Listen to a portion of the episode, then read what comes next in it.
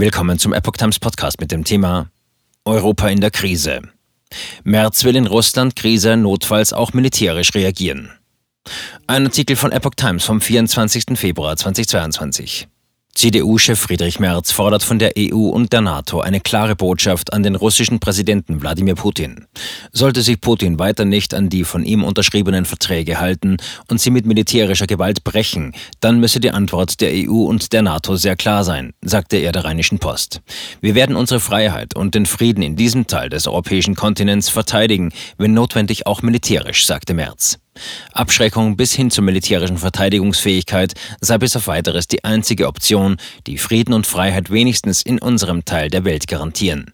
Der CDU-Chef hob aber auch hervor, zugleich ist jederzeit unsere Hand ausgestreckt für eine Fortentwicklung der politischen Ordnung Europas, auch mit Russland. Das setze aber voraus, dass Russland sich an die Verträge hält, die es unterschrieben hat, sagte Merz. Wehrbeauftragte. Bundeswehr muss schneller einsatzbereit sein. Die Wehrbeauftragte des Bundestages Eva Högel fordert indes, dass die Bundeswehr im Krisenfall schneller einsatzbereit ist.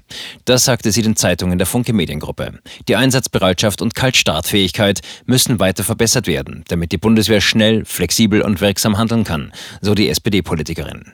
Für die Bundeswehr bedeutet der Konflikt in der Ukraine, dass sie sich wieder stärker auf ihre Kernaufgaben und auf die Bündnis- und Landesverteidigung konzentrieren muss. Das betrifft Personal, Material, Infrastruktur, Ausbildung und Übungen. Es sei aber auch klar, dass der Konflikt letztlich nicht militärisch gelöst werden kann, sondern es eine gemeinsame Antwort von NATO und EU auf der Basis von Sanktionen geben muss, sagte Högel. Wir stocken die Kräfte in Litauen auf, die Bereitschaftszeiten der schnellen Eingreiftruppe der NATO werden verkürzt. Das zeigt, dass wir die Ukraine in diesem Konflikt nicht allein lassen.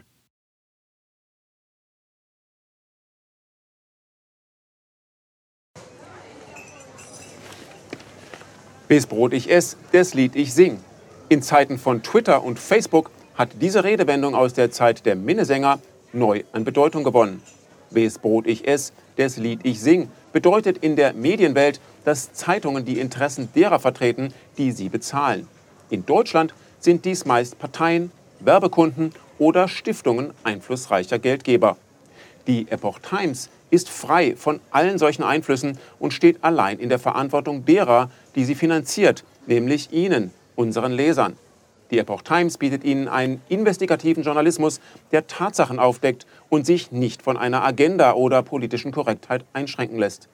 Wenn auch Ihnen wirklich unabhängige und unzensierte Informationen wichtig sind, dann finden Sie diese in der neuen Wochenzeitung der Epoch Times. Zum Preis von nur einer Tasse Kaffee erhalten Sie nachhaltige Geistesnahrung für eine ganze Woche.